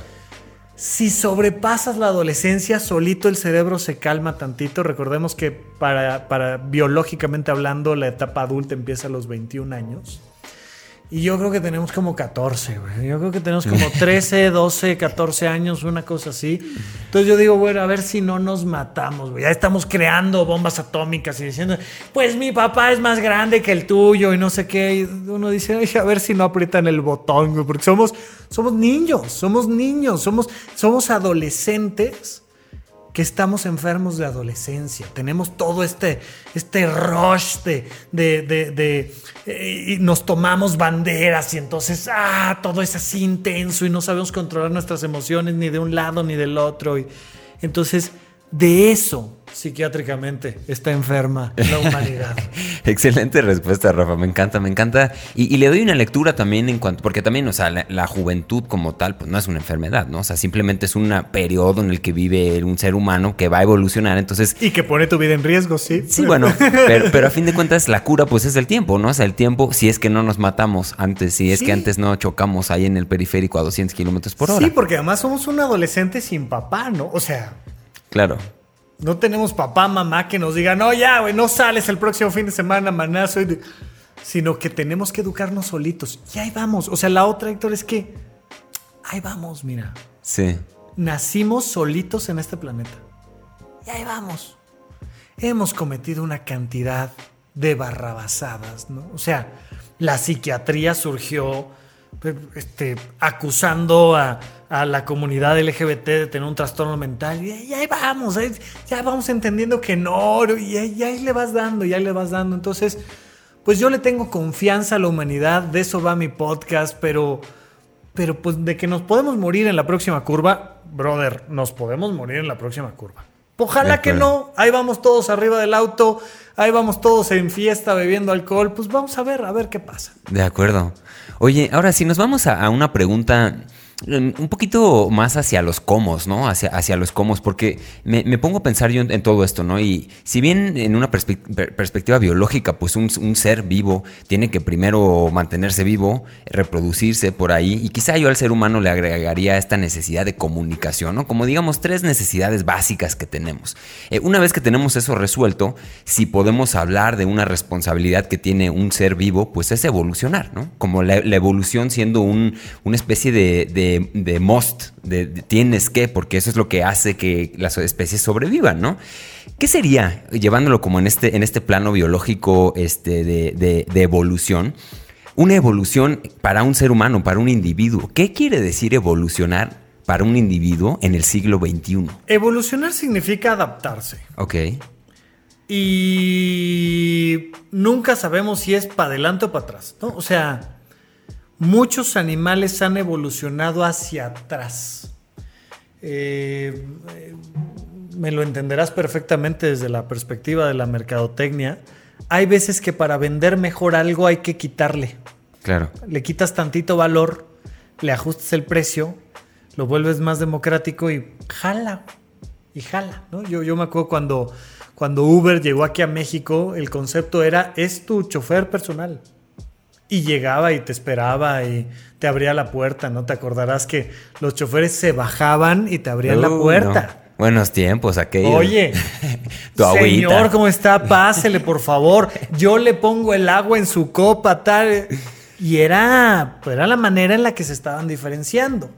Y uno decía, no, hombre, el, el taxi me trata mal y el del Uber me trata súper bien. Y de repente, pues su evolución, hacia dónde evolucionó Uber, pues hacia un taxi vía aplicación. Y ya, o sea, y entonces esa evolución le ha pasado a muchos animales que antes veían y dejaron de ver porque ya no necesitaban gastar energía en eso. Y, y otros que tenían patas y dejaron de tenerlas. Y, o sea, la evolución no siempre es hacia arriba, hacia más, ¿no? ¿Qué tenemos que hacer los seres humanos? Adaptarnos. Lo que tenemos que hacer es adaptarnos. Y la evolución llegará sola. En la medida en la que tengamos más capacidad de adaptarnos, vamos a evolucionar mejor. Y listo. ¿Qué pasa? Que la única brújula que tenemos como individuos se llama el placer. En realidad la vida, la vida, la vida, mucho sentido no tiene. O sea, si un gigante cósmico aplastara el planeta Tierra, no pasa nada. La vida en sí no tiene sentido. Salvo que ya estamos aquí. Entonces, pues, el sentido de la vida, como dices, es seguir vivos. Y para seguir vivos hay que evolucionar. Entonces, pues si ya estamos aquí, vamos a tratar de ver cómo en medio de este contexto nos la podemos pasar mejor. Y entonces tenemos un sistema de placer que nos dice, esto sí, esto no. Esto se siente padre, lo repito, esto no se siente padre, ya no lo hago. Somos bastante tercos los seres humanos, pero de repente decimos, ¿sabes qué? Mejor sí. mejor sí como bien, porque cada fin de semana bebo, como y tengo gastritis. Y el otro bebo, como y tengo gastritis. Hasta que digo, ¿sabes qué? Mejor ya no. Mejor ya no lo hago. En la búsqueda del placer, en la búsqueda de vivir con más placer, con el placer de viajar y de aprender y de compartir y de hablar y de hacer malabares y en esa búsqueda del placer te vas adaptando a tu entorno de la mejor manera posible. Y es lo único que puedes hacer tú para que como humanidad evolucionemos. Dejemos el mundo vía el placer un poquito mejor de cómo lo encontramos. Nada más. Ok. Pues contundente respuesta, mi estimado Rafa, en cuanto a qué es lo que tenemos que hacer para evolucionar, pues adaptarnos, ¿no? Así de fácil. Y eso quiere decir muchas cosas en la vida de cada quien. Claro. tendrá algo que decir, ¿no? O significará algo. Este, ahora sí ya estamos acercándonos al final, mi estimado Rafa. Ha sido un placer, Hombre, honesto, tenerte aquí, platicar contigo, escucharte y entender un poquito el, tren racional que llevas y que está dentro de tu cabeza, porque es impresionante cómo vas eh, armando desarmando ideas. Son mis este, malabares. Ah, pues me encanta, me encanta, me encanta eso. Y, me voy a acercar a, este, a esta última parte que, que no me gustaría dejar de lado, porque también un poco va, de eso va el programa. Y es un poquito preguntarte hacia, hacia, hacia por, qué, por qué crees que la gente cada vez más está optando por métodos eh, un poco más eh, extravagantes, ¿no? Extravagantes o, clásicos o, digamos, eh, milenarios para curar las, las cosas que, tienen. Llámese psicodélicos, llámese terapias alternativas, llámese este, temazcales, círculos de mujeres. ¿Por qué esa industria está creciendo? ¿Qué lectura puedes dar tú ante, ante, ante esta industria que está emergiendo? Que bueno, hay puedo este, anticiparme, pues porque sirve, ¿no? O sea, hay, cosas que funcionan, a la gente le están funcionando, pero ¿qué, por qué crees que esto están haciendo? ¿Cómo ves ese, digo, tirándote un poquito así la reflexión a, un poco abierta para que me comuniques tu sentir en cuanto a por qué está creciendo esta industria de los tratamientos alternativos? Bueno, sí, efectivamente porque funciona, primero que nada, ¿no? Segundo, porque la historia que cuentan suena bonita, o sea, nos gustan las historias, a los seres humanos nos gustan las historias y cuando una historia suena bonita, la repetimos. Eh, hay gente a la que la historia de hacer muchísimo dinero le suena bonita y hay gente a la que deshacerse de su dinero le suena bonita y es una historia que te cuentas si te gusta. Pero, pero en general creo yo que es Primero, por, dos motivos. Uno, porque efectivamente nuestras necesidades básicas las estamos cubriendo bastante bien. A pesar de lo que mucha gente cree, pues hoy en día hay menos pobres que nunca. O sea, no, no, si nos vamos a, ejemplos específicos, podemos encontrar, por supuesto, datos contrarios, pero en general la cantidad de alimento que podemos producir, la cantidad de gente que podemos e, educar, la cantidad de recursos a los que podemos llegar rápidamente, pues no ha hecho otra cosa más que crecer. Y a la hora de que ya nos liberamos un poco las manos de ver si tenemos que cazar una ballena para ver cuánto tiempo nos dura la carne para comerla, pues ya podemos ponernos a pensar en otras cosas. Entonces podemos voltear a ver y decir, bueno, ¿qué más hay? Y por otro lado, lo que ha pasado es que, pues, ha ido demostrando que ese rush por comprar, por tener, por hacer, por ser del club de las 5 de la mañana y de las 6 y de las 7 y de las 8 y de no es posible, ¿no? O sea, en los 90 surge mucho esta idea de, de, la mujer que además de ser madre es empresaria, pero además es sabia, pero además este, es guapísima y tiene 20 años toda la vida y, y no es viable. No es viable ser el hombre todopoderoso, la mujer todopoderosa, la, figura, el gran. No, es, no, no se puede, nadie puede. Y entonces nos vamos topando con eso y uno empieza a frenar. Uno dice, a ver, le voy a bajar, le voy a bajar a la velocidad. Le empiezas a bajar a la velocidad y empiezas a, ver que, que esto que era llegar pronto a la meta se empieza a convertir en mira los pajaritos y mira el árbol y mira la montaña y, y retomamos hacia una búsqueda muy natural. Los seres humanos no hemos dejado de ser animales y hay cosas que nos van a gustar siempre. Y estas prácticas milenarias, o sea, que un grupo de mujeres se sienta en un lugar seguro acompañada de otras mujeres, pues es algo que se va a sentir bien siempre. Entonces de repente en esta búsqueda de no soy la super mamá y tengo los mejores hijos y tengo y además yo pago todo y tengo tres empresas y, de repente decir, oye, si te vienes acá a platicar, oye, se siente padre, se siente padre callarse, se siente padre meditar, se siente padre comer rico. Comer rico muchas veces se siente padre a través de comer más plantas que animales. Y entonces moderar tu alimentación, pero que no te caiga pesado y, te empiezas a ir hacia una vida más natural y uno dice, ah, está padre. Entonces se van combinando varios factores pero sí nos van llevando definitivamente este, a este tema de back to the basics, ¿no? A ver, a ver, ¿qué es lo que le digo yo a la gente cuando me dice, es que, es que no sé por dónde empezar a poner en orden mi vida? Le digo, mira, duerme bien, come bien, haz ejercicio y ten actividades recreativas. Vamos a restablecer las bases y bájale, no pasa nada, no está pasando nada. Y entonces las filosofías clásicas, las religiones clásicas, pues nos llevan a, ese contacto con lo primigenio y nos ayuda muchísimo. Ok. Excelente, me encanta, me encanta esa respuesta y me voy a acelerar rápido a, una más que te quiero hacer eh, en, este, en torno a esto. Eh, Tú has dejado muy claro, ¿no? incluso en esta mesa, que no, que tú de sustancias nada, ni café, y es una cuestión completamente personal que nadie debe de, cuestionar, y ahí me incluyo, ¿no? Simplemente me interesa, me interesa entender un poquito o escuchar eh, argumentos, eh, digamos, no, no digamos en contra, pero argumentos que, que, que tiene la gente y que, y que los, los lleva a esta decisión, ¿no? Por, de decir, yo no voy a entrarle a ese mundo y, como te digo, no es un cuestionamiento, simplemente es compartir hasta donde tú quieras. Yo sé que es algo personal, completamente personal. Y te lo voy a poner en una pregunta un poquito este, paralela, ¿no? O sea, no, preguntarte, digamos, por qué tienes esta filosofía, porque no me interesa y, es tu razón y, y tus razones tendrás. Pero tú qué crees que pasaría, más bien, en un mundo hipotético en el que tú en, tu, en la escuela de medicina por ahí, cuando te ofrecieron, porque seguramente te han de haber ofrecido un churro por ahí. Este, ¿Qué crees que pasaría, Rafa? Si tú te fumaras un toquecito, si tú aceptaras ir a una, ceremonia de ayahuasca o de, o de, o de este, hongos, ¿qué crees que pasaría en tu vida? ¿Qué, ¿Qué, visión te genera así como a bote pronto esta respuesta? ¿En qué cambiaría, en qué cambiaría el Rafa que tenemos hoy por hoy? Yo creo que no cambiaría mucho, dependería de, de qué tanto le metiera yo a la sustancia y a qué sustancia le metiera.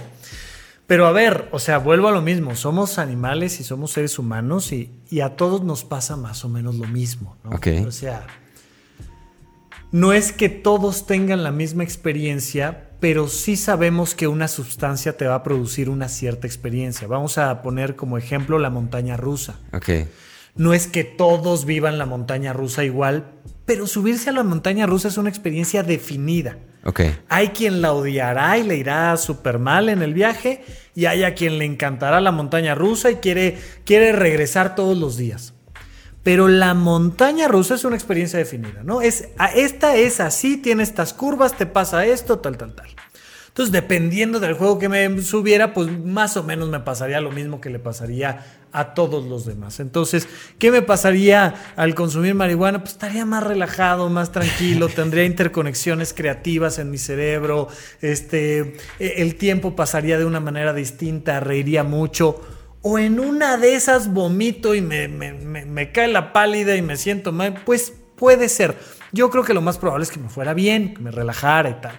Y si le entrara más bien como al ácido, pues entonces empezaría a ver una serie de colores y cosas así, ¿no? Eh, me encanta, por ejemplo, toda la experiencia de, del veneno del sapo o de mm, la psilocibina en general y tal, de este asunto de... ¡ah! te rompe las barreras del yo y del ego y entonces te sientes conectado con el todo y te da una experiencia espiritual. Pues eso me pasaría, ¿no? Básicamente creo que por ahí iría ¿Me cambiaría la vida? Pues tal vez. Diría, esto no es para mí. Yo creo que es lo más probable, la verdad. Ok. Em, pero no lo sé. Y hasta que no tenga la experiencia de subirme a la montaña rusa, pues la puedo estudiar y analizar y decir y, y entrevistar a gente que ya se subió y tal. Al final, yo creo que el tema de las sustancias el eje central se llama consumo responsable, porque el problema no es la montaña rusa, sino es por qué te subes, cada cuándo te subes y a ti qué te hace. ¿Para qué te subes a la montaña rusa? Bueno, pues mira, es que yo debería de estar estudiando, trabajando y me vine a la montaña rusa. Pues probablemente empieces a tener un problema independientemente de la experiencia que veas en la montaña rusa, ¿no? Oye, pues este, yo creo en general que puedo venir de vez en vez y y me pongo el cinturón de seguridad correspondiente y me la paso increíble y me río con mis amigos y me bajo de la montaña y digo, venimos mañana, venimos mañana, órale, vas, güey. Está bien, ¿no? Eh, no es algo que se me antoje, ¿no?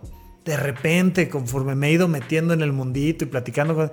Digo, pues estaría interesante, pero así que te diga yo neta le vamos a entrar, ¿no? Ya, ya le prometí por ahí a, Alexis de Anda, que tiene el podcast del viaje en Sonoro, que me dijo, un día consumes y tiene que ser conmigo. Le dije, va, te lo prometo, ¿no? Este, pero a lo mejor no pasa, nunca, Claro.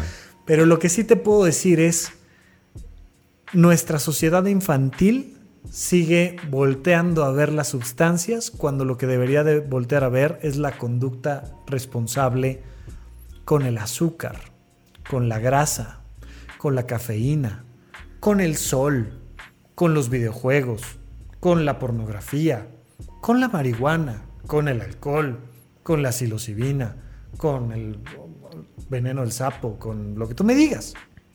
Seguimos enfocando el discurso en la planta. Claro. Es como enfocar el discurso en la patineta y no en el que patina. Seguimos enfocando el discurso en las criptomonedas y no en el que hace el intercambio de valor. Seguimos enfocando el discurso en las banderas, en los muros. Seguimos enfocando el discurso en los pasaportes. Seguimos de manera muy infantil enfocando el discurso allá afuera en vez de enfocarlo adentro. Te decía yo del lenguaje inclusivo, vamos ahora al lenguaje de las, de las sustancias. ¿Es que hay que legalizarla o no hay que legalizarla? Por Dios, en una sociedad madura, de verdad tendríamos que ponernos a platicar de si hay que legalizar la planta o no hay que legalizarla. Por Dios, ¿no? Entonces, a la hora que le das la vuelta y nos olvidamos de todo lo que está allá afuera y te digo, oye, ¿Tú tienes un consumo responsable de glucosa, de, de azúcar? sí. Sí, qué bien, qué bueno. Claro. No, fíjate que traigo un tema con la glucosa. Ok. Oye, ¿tú tienes un consumo responsable de televisión, de Netflix o, o se te pasa la mano? Oye, ¿tú tienes un consumo responsable de luz eléctrica? Oye, ¿tú tienes un consumo responsable de carne, de res? ¿Tienes un consumo responsable de vegetales? ¿Tienes un consumo responsable de drogas? ¿Tienes un consumo responsable de dinero? ¿Tienes un consumo responsable de ropa? Brother, o sea, la bronca ambiental en la que nos metemos por nuestro consumo irresponsable de ropa. Oye, ¿tienes un consumo responsable de sexo? Oye, ¿tienes hijos de manera responsable? O sea, cambia completamente el discurso a la hora de que dejamos de centrarlo en el vaso de agua y lo empezamos a centrar en mi consumo responsable. Claro. Es de otro nivel de conciencia la conversación. Sí.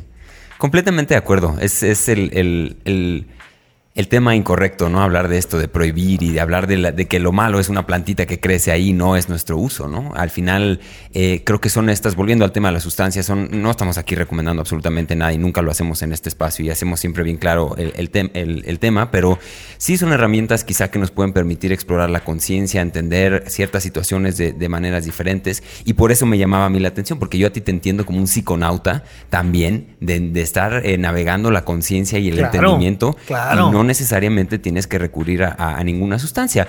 Me da mucho gusto que dejes abierta la puertecita, o sea, que no sea un rotundo no, porque es como si te digo, oye, ¿por qué no, por qué no vas a China? Porque no me interesa, porque no me... Oye, pues ah, deben de haber cosas bien padres en China, ¿no? Claro. Y cerrarse a vivir experiencias. Digo, es como también si me preguntan, oye, ¿por qué no te gusta el rugby? Pues porque no me interesa. Y hay mil deportes que, me, que puedo hacer, ¿no? Es así de tajante, pero bueno, mantener las puertas abiertas siempre a explorar cosas pero Si un día vas con los cuates, ¿no? Y hay una pelota de rugby ahí, te mira, pues vamos a aventar, pues jugamos un ratito a ver si me late. O sea, mínimo platícame de tu experiencia jugando rugby o de tu experiencia en China. Ya sabré yo si ahorro para irme a China o si no. De acuerdo.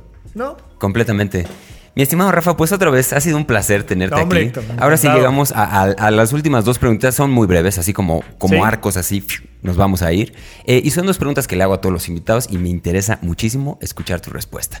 La primera es un consejo, porque aquí estamos un poquito peleados con el consejo hacia afuera, porque no creo que apliquen los consejos hacia el aire, de que, pues, dónde vives, dónde creciste, cuáles son las circunstancias para que este consejo aplique a ti. Entonces, nos vamos aquí más hacia un consejo de ti para ti.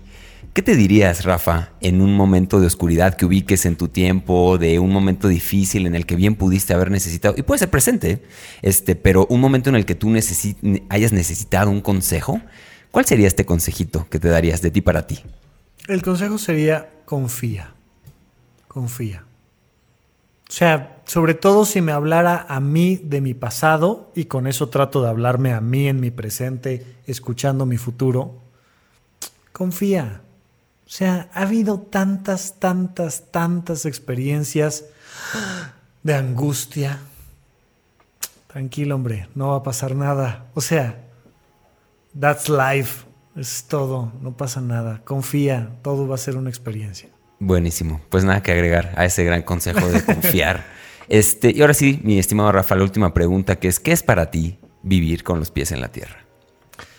Para mí vivir con los pies en la tierra sería un consumo responsable de experiencias. Hay que consumir. Si uno no consume, no hay vida. Hay que producir. Si uno no produce, estamos dejando esto peor de como lo encontramos. Ok. Pero hay que ser responsables y eso es poner los pies en la tierra. Hay que ser responsables de nuestra conciencia, de nuestros actos, de nuestras decisiones. Entonces hay que disfrutar y hay que cuidarnos al mismo tiempo. Y eso para mí es vivir con los pies en la tierra. Otra vez, nada que agregar, Rafa. Una excelente respuesta en torno a la experimentación, consumir experiencias, ser responsables, ¿no?